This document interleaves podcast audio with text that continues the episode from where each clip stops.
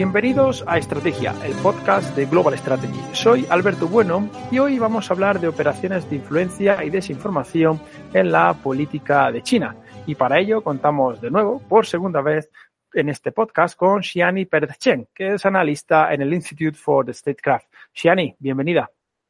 Eh, muchas gracias, encantada de estar eh, por segunda vez en este, en este podcast y además con, con tema eh, candente e, e, interesante que es, eh, mira, en, cuando hicimos el primer podcast, que lo hicimos eh, desde Taiwán y fue, fue antes de la, de la visita de Nancy Pelosi, y eh, no sabíamos que se, que se iba a montar justo un mes después de, de, de eh, no, dos meses después de grabar el podcast, no sabíamos que se iba a liar la que se, la que se lió. Sí, sí, no, totalmente. Ah, tuvo además, hay que decir, ¿eh? tuvo mucho, mucho éxito, muy buena acogida ese, ese episodio. Eh, había gente en los comentarios y, en fin, y por, por, redes que nos pedían seguir, que lo prometimos. Así que aquí está esta segunda parte. Para quienes nos escuchan, estamos hablando del episodio 30 de Estrategia, que se llama, lleva por título Geoestrategia y Política de Taiwán, que os recomiendo mucho que lo, que lo escuchéis.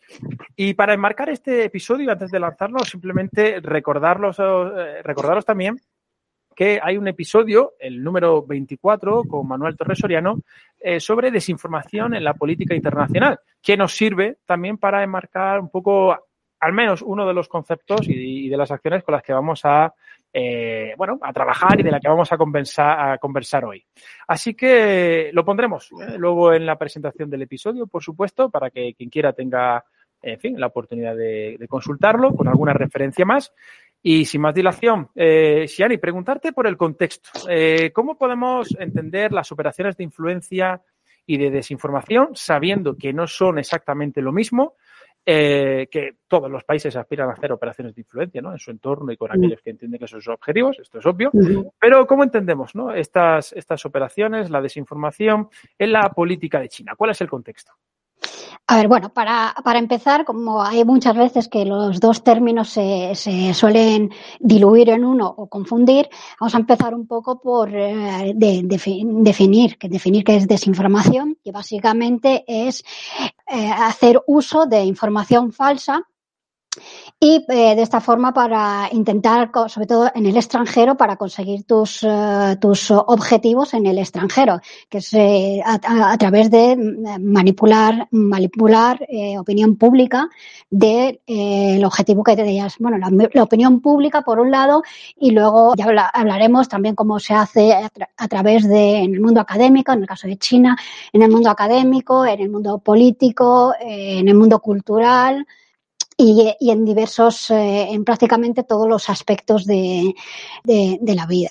Eso por un lado, y por otro lado hay que eh, explicar lo que son operaciones de, de influencia que esto además hay una hay una, mm, una definición muy buena de, del think tank de americano RAND que establece que las opiniones de, de, de, influencia como una aplicación coordinada, integrada y sincronizada de todas las capacidades eh, de, del Estado, todas las capacidades, ya sea diplomáticas, eh, económicas, informativas, y esto se utiliza, eh, puede utilizar tanto en tiempos de, paz como obviamente, en, eh, sobre todo en, tiempos de, guerra. Y entonces esta, estas operaciones es para eh, fomentar actitudes, eh, comportamientos y sobre todo toma de decisiones que le favorezcan, en este caso, por, estamos hablando de China, pues en este caso al régimen de Pekín. Mm, mm, muy bien, pues habiendo hecho esta precisión, como las concebimos para el episodio de hoy, pues eh, cuéntanos un poco cómo se entiende desde China pues este tipo de, acciones y de políticas. Hay que decir que en el caso específico de China tienen una, tienen una maquinaria tremenda eh, que está formado por el eh, Departamento de Trabajo del Frente Unido. Y esta es, es, una, es una maquinaria es, eh, que depende directamente eh, del Departamento Central de, Propaganda y eh, está dividido en varias, eh, en varios, eh, tiene varios apartados de, de, de, trabajo, como es pues, departamento de, de, trabajo del Frente Unido. Entonces, en estos, eh, en estos eh, departamentos, en estos, eh, bueno, tiene distintas unidades. Hay una unidad, por ejemplo, que se encarga de de aglutinar a todas las asociaciones eh, de, de, la diáspora china, o sea, controlar todas las, eh, porque es, eh, la diáspora china va a estar, eh, está instrumentalizada por el, mm. por el régimen del, del Partido Comunista. Eh, otro, departa, otro, tienen otro departamento que es para controlar todas las asociaciones de estudiantes e investigadores chinos en el extranjero de forma que también que pueden movilizar a esto eh, eh, les sirve también para movilizar eh, a este tipo de mm, bueno de, asociaciones en, el, en el extranjero. Tiene también la Asociación de, Retornados de China, eh, eh, retornados a China. Es, eh, pues a lo mejor diáspora china que han estado eh, 30 años trabajando en el, extranjero y deciden regresar, regresar a China. También tienen otro, um, otro agente, por así decirlo, otro departamento, que es em, la Asociación para la Reunificación Pacífica de, de China que este es el que todas aquellas, eh, aquellas cuestiones relativas eh, a, a, las, eh, bueno, a la situación territorial que ellos entienden que, que, que tienen, como por ejemplo puede ser eh, Hong Kong, eh, Tíbet, Xinjiang, eh, bueno, por supuesto, todo lo que pasa con, con, con, Taiwán, pues esta asociación es la que en el extranjero se dedica a desactivar eh, cualquier tipo de iniciativas de, de, de cualquier eh, eh, Luego explicaré, luego lo explicaré con un caso más, eh, sí, más. Luego, luego, si te parece, sí, sí, sí, entramos porque, en, en ejemplos. Porque esto a lo mejor queda, queda un poco un abstracto de Will. ¿Cuántas, eh, cuántos, eh, Sí, todo departamentos, esto, ¿no? departamento y todo esto y cómo, ¿no? y, y, cómo se, cómo, cómo luego efectivamente se, se, instrumentaliza. Entonces, esto además es una, el Departamento de Trabajo Frente Unido eh, lo, se refirió Xi Jinping a como un arma mágica, lo llamó en un discurso ar, arma mágica y dijo específicamente que era eh, un arma mágica en, eh, a, que te podía eh, en manos del Partido Comunista precisamente para mm, mantenerse en el poder, o sea que no que que no se viera, eh, porque claro, no, ser una democracia, que no hay este juego de, partidos, pues eh, tiene que asentarse muy bien su, legitimación. Entonces, eh, no puede dejar nada que se le escape a, su control. Entonces, eh, bueno, también hay que, um, decir que estos, eh, a ver, donde más se va a, a, a utilizar esto. Ya te, os he explicado que se, hay varios, eh, hay varios eh, departamentos eh, que, bueno, que son. Uh, um, primero, la verdad es que se trata como una forma de, bueno, en inglés que se llama esto de win the hearts and minds. Eso como una, una primera, la, la primera eh, estrategia de China siempre ha sido um, hacerlo por la vía del soft power. Eh, lo que se llama el, el ganar las mentes y los corazones. Exactamente, ¿no? sí. Eh, por la vía, entonces, eh, pues eh, de una forma de, de, seducir y, captiva, y captivar a las audiencias en el extranjero y eh, con una, una narrativa eh, que presenta a, a China con, con, una imagen muy, muy, positiva. Y será pues modelarlo a través del discurso de eh, bueno, civilización milenaria, eh, con mucha tradición. Y eh, esa es primero su carta de, de presentación eh, pero realmente están como metiendo el primer pie, el primer, el primer pasito así, para luego ya hacer una infiltración, eh, infiltración de prácticamente en toda, en toda regla. Y desde esa infiltración ya es cuando se empiezan, eh, se, se, empiezan a, a dar estas eh, operaciones de, de, influencia. Entonces, como explicaba yo antes, se hace a través, por ejemplo, de, la diáspora, que con, la diáspora tienen un doble objetivo aquí. China, que por un lado es controlarlos, eh, de forma que sea la cara más eh, visible del poder, de poder eh, chino y movilizarlo para, bueno, para servir a los, los, los intereses. Por otro lado, eh, también tiene eh, para establecer narrativas eh, y en el, en el país, pues también va a tener que intentar controlar la, controlar los, los medios. bueno, no controlarlos directamente los medios como hace, sí hacen en China con su, su prensa estatal, pero van a intentar ir formando pues alianzas o buenas relaciones con los medios, medios occidentales, que esto se traduce muchas veces en eh, tener acuerdos, firmar, eh, por ejemplo, la agencia estatal china, Xinhua, eh, firmando acuerdos de cooperación con otras eh, agencias eh, de, medios occidentales. De forma que ahí tienen una cuña que les, por ejemplo, que, se, que, pueden meter eh, esta desinformación a través de, los medios occidentales. Luego, evidentemente, la, la, diplomacia es otro, es otro frente en este Frente, Frente Unidos, otro departamento.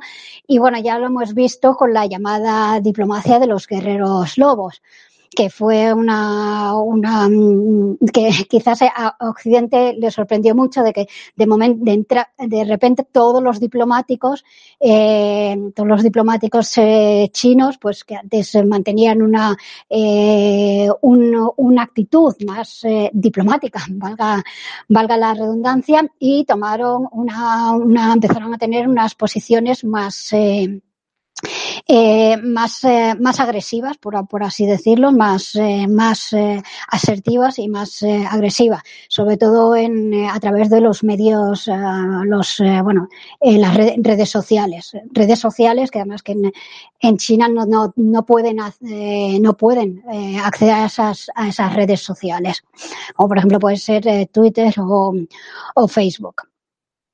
Y eh, entonces eh, esta táctica de guerreros lobo era mm, un recurso para eh, hasta hay casos, por ejemplo, en, España que luego también diré, por ejemplo, cuando un corresponsal español en China escribe un artículo que no gusta, pues enseguida la diplomacia china aquí se, se moviliza y para, pues escribiendo una carta al medio, en, cartas al director al medio para que de alguna forma pues eh, eh, le eh, pues le, digan algo a este, a este periodista, que le alguna regallina o, o también es, y es una forma también al fin y al cabo de, intimidar a los, a los periodistas en, en, general y en particular a los corresponsales occidentales en, en, China que están trabajando bajo unas condiciones bastante pues eh, de, intimidatorias en, en, este sentido. Que,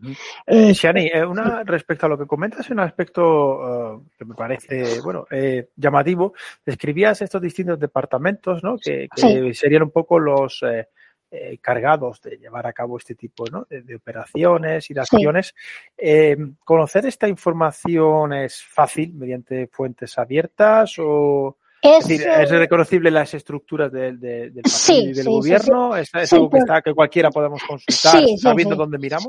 Sabe, sabiendo dónde, esto es todo muy open source, es todo, eh, de hecho, también todos estos comportamientos que yo estoy, os estoy describiendo, no es que me haya tenido yo que me que colar y, y pasar eh, ahí eh, cosas así de a lo espías o de, o de inteligencia. Esto está, pues porque además son, son abiertos en el sentido en el que, ah, pues mira, eh, la asociación para la promoción de la reunificación pacífica de China, eh, hemos eh, publicado una carta contra la visita de, Nancy Pelosi, por ejemplo. Esto, esto es algo que ha pasado en España, que todas las asociaciones o asociaciones de empresarios de, de por ejemplo, o asociaciones de, empresarios de Wenzhou en, en España.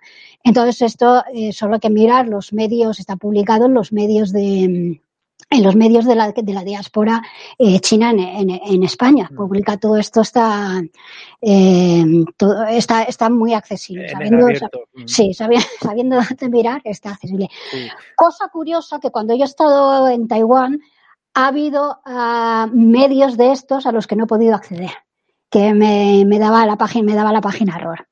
estaba capado, entiendo, entiendo. Y otra pregunta a este respecto que sí me gustaría hacerte. ¿Tiene China una estrategia en cuanto a documento o, bueno, quizás no documento, sea de forma implícita, eh, acerca de cómo define sus, eh, este tipo de operaciones? ¿Algún documento al respecto? ¿O, o es una política transversal como parte de, de la acción? Es, eh, es, eh, es, totalmente transversal porque, porque afecta a todo, a todo. Es, eh, me gusta mucho el término este en inglés, que nunca he sabido cómo traducirlo al español. Creo que por Twitter os lo he preguntado un par de veces, que es weaponization. O sea, convertir todo, convertir todo en, en, un arma potencial.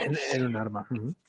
Entonces, eh, esto es eh, sobre todo ahora que, que hay una, esto que, que, se ha vuelto muy, está muy de moda ahora, esto de, de la autonomía estratégica, que a todos después de, que con la pandemia ya fue un aviso, y luego ahora con la, con la, invasión de Ucrania se, ha vuelto más, más, más evidente. Entonces, ahora eh, hay una dependencia eh, comercial y económica de China que es, eh, que es tremenda y China utiliza esto como, como, eh, como arma. Como arma hemos estado viendo que, eh, por ejemplo, cuando se ha, cuando levantó la, la política de COVID-0, ha habido muchos países que empezaron a imponer eh, medidas de, de, control a los pasajeros que llegaran de China, como eh, pues tomarles la temperatura o pedirles un, un test.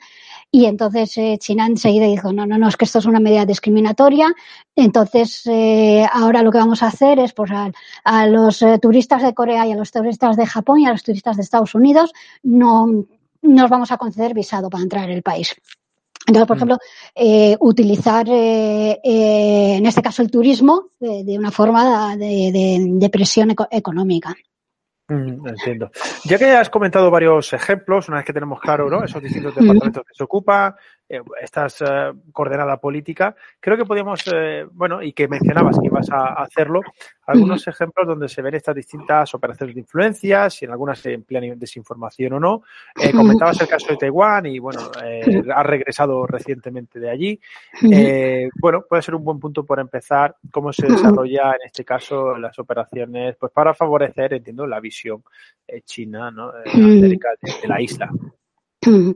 Pues eh, un ejemplo, por ejemplo, el, ejemplo que es eh, de, manual de, libro de texto es eh, bueno lo que pasó en la Universidad de, Salamanca, que se organizaron una serie de actividades culturales para hacer las jornadas culturales de, Taiwán como viene siendo tradicional, se invita a todos, eh, todos los áreas de estudios, sea el área de estudios de Japón, el área de estudios de, China o el área de estudios de Corea, se invita siempre a diplomáticos eh, del país en, eh, en cuestión eh, para dar la, como es la charla de inauguración. Eso se hizo en la Universidad de Salamanca, se invitó al representante de Taiwán y dos días después, eh, la eh, Universidad de Salamanca, rectorado y eh, la, eh, tanto rectorado como uh, ciencias sociales, eh, decanato de ciencias sociales, recibieron un email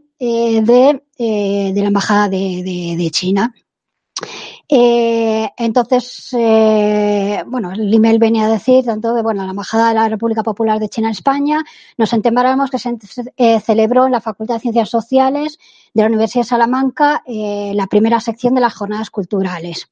Eh, y, y, que se seguirá este evento con otras actividades. Estamos completamente insatisfechos y preocupados por, uh, por esto. Eh, entonces, eh, bueno, a, emplear esto de, bueno, que estamos eh, en contra de, que se haya enviado el viceministro de Asuntos Exteriores de, Taiwán. Bueno, esto viceministro de Asuntos Exteriores, todos los embajadores eh, tienen, o sea, no es, no es algo específico de, un cargo, sino todos los em, embajadores acaban teniendo el, el, el, título este de, viceministro. Cosa que en las jornadas culturales no se, eh, no se refirió a él como, como tal, no se refirió a él como tal en las, en las hojas informativas que se repartieron, no se eh, no se refirió a él como tal. Entonces esto dice, bueno, eh, embajador les molestó que se refirieran a él como embajador de Taiwán y llamar a la región de Taiwán eh, como República China, que es su nombre oficial. Y dice, estos argumentos no están en línea con el gobierno español que ha seguido durante mucho tiempo el principio de una sola China.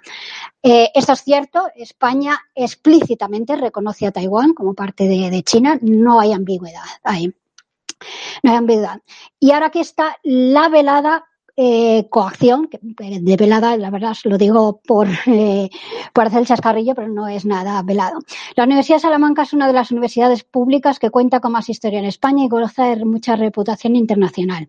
Debido a la gran importancia concebida por parte del gobierno chino a la relación eh, eh con su universidad, hemos incluido en el directorio recomendado el Ministerio de Educación y muchos investigadores eh, chinos están realizando intercambios en la Universidad de Salamanca.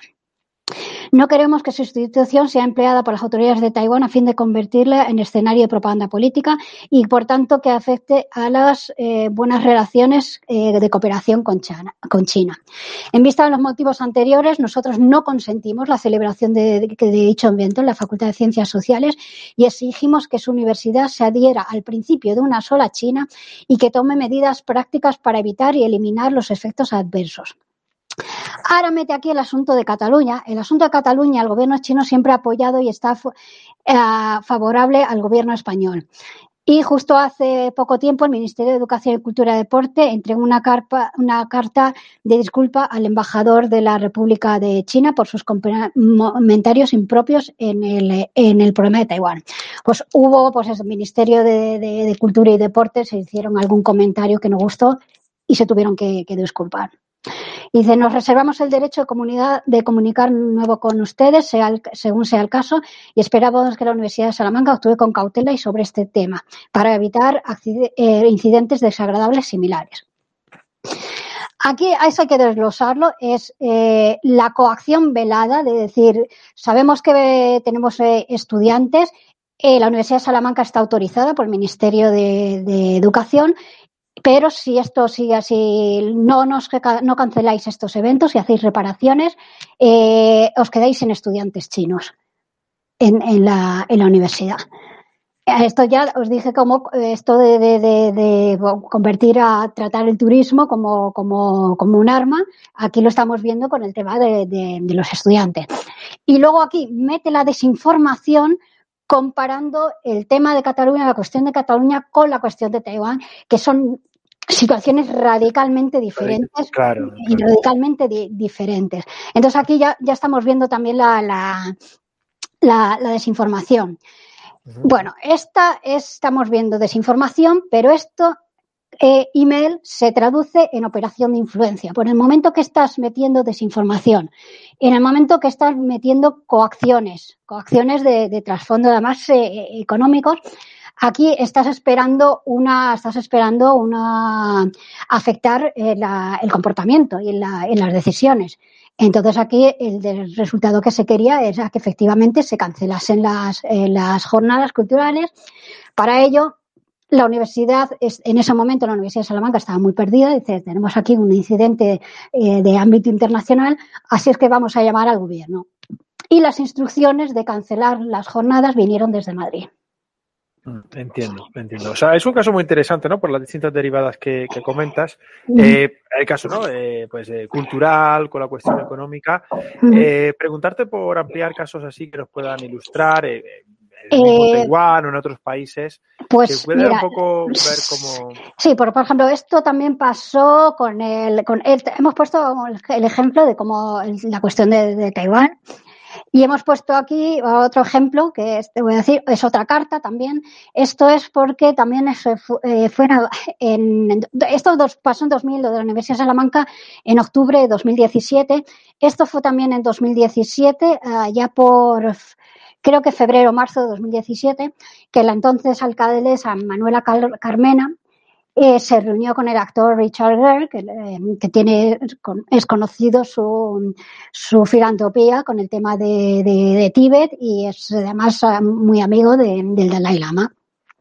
Entonces, la alcaldesa dijo, bueno, pues a través del señor Kerr nos gustaría hacerle llegar al Dalai Lama una invitación para participar en un foro sobre pacifismo que iba a organizar además el ayuntamiento. Bueno, de esto eh, se, hace público, porque esto se, se, publica en medios españoles, y a los pocos días se presenta esta plataforma, que es lo que digo, asociación, eh, bueno, promotora de la reunificación pacífica de China en, España. Para entregarle a la alcaldesa, no sé si la alcaldesa se lo recibió o, si quién recibiría esta, esta misiva, pero se, se eh, los, el presidente el vicepresidente y la asesora legal de esta promotora se presentan en el Ayuntamiento de Madrid para entregarle a Manuel Carmena una enérgica protesta por haber levantado eh, invitado al Dalai Lama. Eh, por ejemplo, nos sorprendió muchísimo habernos entregado que usted a través de Richard Gere eh, planea invitar al Dalai Lama para, participar en el Foro Mundial sobre Violencia Urbana. Y estamos muy conmovidos en vez de poner cabreados, okay, yo creo que hay una cuestión de, traducción, y nos parece inconcebible. Eh, entonces, ahora eh, empieza a, leer que, bueno, que eh, entre China y España se han establecido relaciones diplomáticas de hace más de 40 años y ambas partes han aumentado mucho los intercambios políticos, económicos, culturales eh, bueno, habla todo de que España y China están en muy buenos términos y bueno, que también esto de la, cuestión de, la nueva ruta de la seda, que, también hay intercambios económicos. Y entonces le dicen, esperan que el gobierno del Ayuntamiento de Madrid pueda mantener esta relación de amistosa entre China y España y no dañar la dignidad del pueblo chino y no dañar los sentimientos del pueblo chino. Entonces, aquí está, aquí hay otra, lo que es una, una también velada coacción económica. Eh, de mirar todos los intercambios que tenemos, si seguís eh, dañando la dignidad del pueblo chino, los sentimientos del pueblo chino, eh, pues empezamos a cerrar el, a cerrar grifos y a cortar vías de, estas vías de cooperación. Luego, en el mismo texto también hay una eh, una, un apartado dedicado a explicar pues quién es el separatista tibetano Dalai, Dalai Lama. Entonces, todo es una, una un statement de, de, desinformación, de la misma forma que el, la posición que tenían sobre, sobre Taiwán, eh, él también lo repite mucho de, eh, sobre, sobre el Dalai Lama. Entonces, aquí volvemos a ver, eh, tenemos eh, desinformación, tenemos eh, la eh, esta velada amenaza de, coacción y con esto lo que se busca, evidentemente, es condicionar la que no se invite al Dalai Lama. No sé, no es, no, no sé cuál fue la, o sea, no sé que ya he comentado que no sé quién lo recibió, si llegó a la, a la alcaldesa directamente o no. Lo cierto es que el Dalai Lama no, no fue al foro, no, se, no se le invitó a dicho foro y además, un año después, en la visita de Xi Jinping, eh, hay una, una, ceremonia en, el Ayuntamiento de Madrid y la alcaldesa Manuela Carmena le entrega las llaves de la ciudad de Madrid a, a Xi Jinping. Mm, la ese fue un acontecimiento, la verdad que tuvo repercusión, como estos en prensa. Qué bueno mm. que revela muy bien estos ejemplos.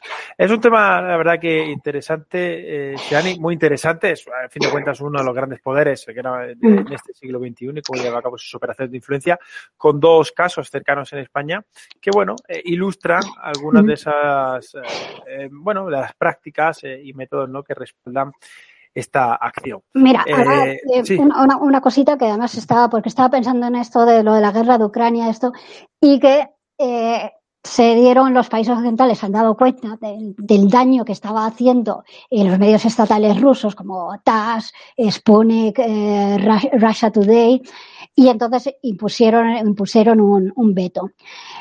Eh, curiosamente, eh, probablemente esto lo vayamos a pasar con China también, muy posiblemente por la deriva que está, que está teniendo. ¿Cuál es el problema? Que no va a ser tan fácil sancionar a los medios estatales chinos cuando les hemos abierto las puertas de par en par. Entonces, por ejemplo, la agencia F española, que es agencia estatal, tiene un acuerdo firmado con Xinhua desde 1989. Es decir, estamos hablando desde el año de, en el año de Tiananmen. Mm. Esa es la agencia F. Eh, luego, Europa Press eh, también.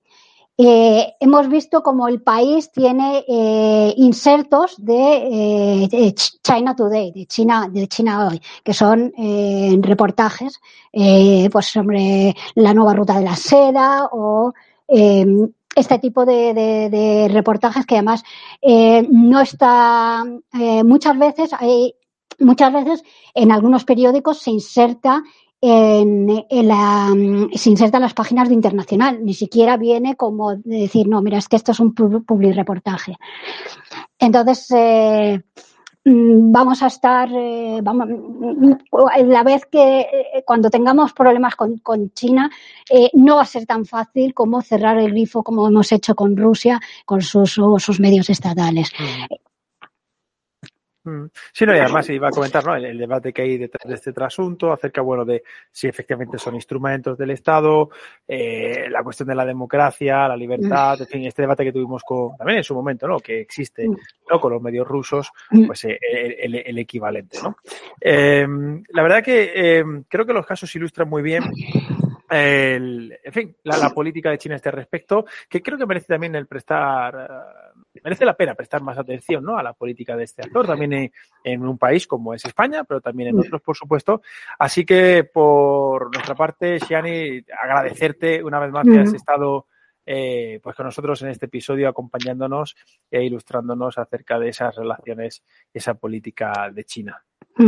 Nada, muchas gracias a, a ti por la invitación y bueno, a lo mejor esto, si a los oyentes les, gusta y gana atracción, podemos hacer una, una segunda parte porque todavía hay cosas que se quedan en el tintero. Pues yo creo que no tantos como, como países y casos de estudio casi que podríamos hacer, efectivamente. Pues lo dicho, gracias, Shani, hasta, hasta pronto.